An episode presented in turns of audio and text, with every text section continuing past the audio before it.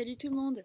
Aujourd'hui une vidéo en direct du jardin, ça fait trop du bien et c'est pour parler d'un sujet euh, peut-être un petit peu lourd mais qui me tient à cœur, c'est sur la notion du karma. Euh, donc euh, là où j'entends karma, ça va être justifier la répétition de certains événements traumatisants et de passer... Par exemple, si on a été bourreau dans une vie, c'est de justifier certains traumatismes dans cette vie parce qu'on a fait du mal, donc on doit euh, payer la dette karmique et euh, une fois qu'on pardonne, tout ça s'est envolé. Donc cette notion-là, je vous avoue qu'elle m'a toujours euh, étrangement dérangée. Qu'en plus, pour, voilà, on est au courant que depuis, le, depuis 2012, le calendrier Maya indiquait effectivement un grand changement, notamment celui du, de, l'abolition du karma. Donc pour moi, le karma, c'est vraiment la roue, la roue comme, euh, comme dans le jeu de tarot, la roue de la fortune, hein, mais c'est la roue, euh, la roue du hamster en fait. Et euh, c'est-à-dire, bah, une fois qu'on est en haut, quand on est en haut, on redescend, quand on est en, bas, on remonte et ainsi de suite. Mais en fait, finalement, on n'évolue jamais, on reste sur, sur une certaine, on reste à un niveau de densité qui, qui, fait que bah, effectivement c'est un phénomène de répétition et qu'on n'y a pas d'évolution collective ni finalement individuelle. Donc on va justifier cette notion euh, avec, euh, enfin on va justifier, on va dire l'injustifiable avec la notion du pardon, par exemple. Imaginons voilà une jeune femme qui s'est fait violer dans cette vie, on lui dit ben oui, mais dans une autre vie c'est toi qui avais violé, donc pardonne à ton agresseur et puis en gros tout est réparé. Sauf que là, on fait euh, du, christianisme, en fait, quelque part. C'est soit martyr, soit victime. Et là, euh, bah, tout est effacé. Euh, tout est effacé, sachant qu'on ne pense pas du tout dans ces cas-là à la personne qui a dû répercuter ce mal-là. Qu'en est-il du bourreau? Qu'est-ce qu'il ressent? Pourquoi il est obligé? Alors lui qui avait été soi-disant victime dans une vie précédente, dans cette vie, en plus il passe du statut de la densité encore pire en étant le violeur. En quoi ça l'aide? Voilà, euh, c'est, c'est, il y a vraiment une notion de non-sens. Et c'est, pour moi, il y a aussi la notion de se raconter effectivement euh, euh, pas mal de belles histoires. Alors je ne nie pas que ça existe, c'est pas ce que je dis. C'est juste qu'il faut que nous, faut, enfin, qu'à mon sens, et ça n'appartient effectivement qu'à moi, je considère qu'on doit sortir de cette logique, de cette de cette justification pour aller justement plus haut, pour sortir de cette roue karmique. Parce que si on cautionne encore ce genre de choses, on alimente cet égrégore qui pour moi est une manipulation, on va dire, de la densité, de la couche euh, vraiment euh, purement matrice 3D.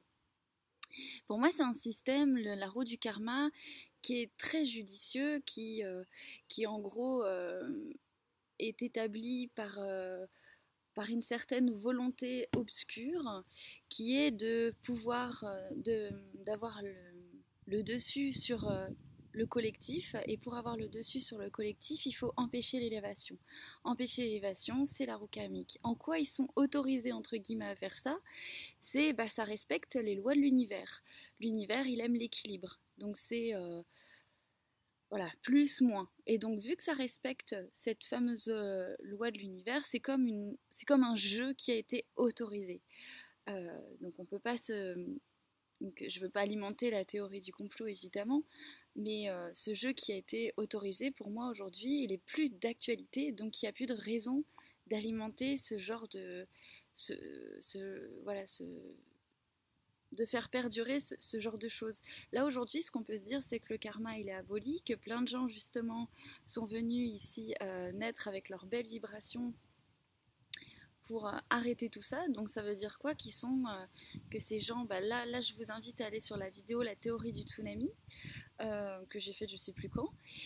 Et en fait, ces gens-là, rien que par leur naissance, finalement, ils coupent entre guillemets les liens karmiques, c'est-à-dire ils permettent à toute une cellule familiale de s'ouvrir à euh, l'élévation.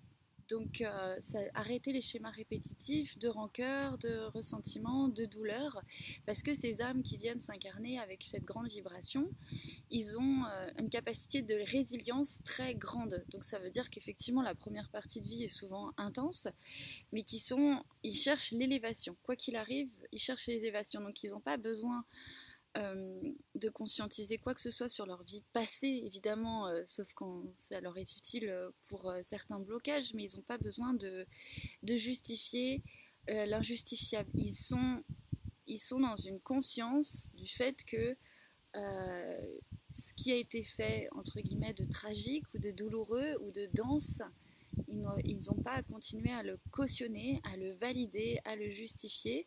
Et c'est pour ça qu'on parle effectivement de grands changements, euh, d'élévation des consciences, de euh, voilà, toutes ces choses qui, qui, nous laissent pressentir que l'humanité change, évolue, euh, et que euh, et qu'elle va vers quelque chose effectivement de, plus lumineux.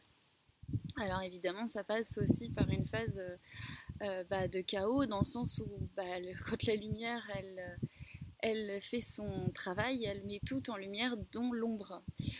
mais ça, c'est pas. voilà, ça, il faut pas s'attacher à ce genre de choses. C'est juste une période de transition. Donc, pourquoi je parle de ça? Parce que il y a beaucoup de gens qui vont se culpabiliser avec leur vécu d'aujourd'hui, qui vont imaginer qu'ils ont, étant donné les circonstances de leur première partie de vie, ils ont sûrement dû être odieux, horribles, faire des choses atroces, et puis peut-être que certains euh, leur ont dit des choses comme ça, et ça va encore plus les faire entrer dans un phénomène de culpabilisation voilà, ils vont encore plus culpabiliser.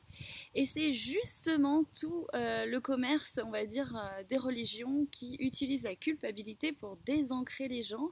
Ça vide la culpabilité, ça vide le plexus. Et en fait, ça crée effectivement un phénomène de, de, désancrage aussi, manque de foi, etc. Et on est toujours obligé de replacer notre foi à l'extérieur, euh, donc utiliser des pouvoirs environnants pour ça.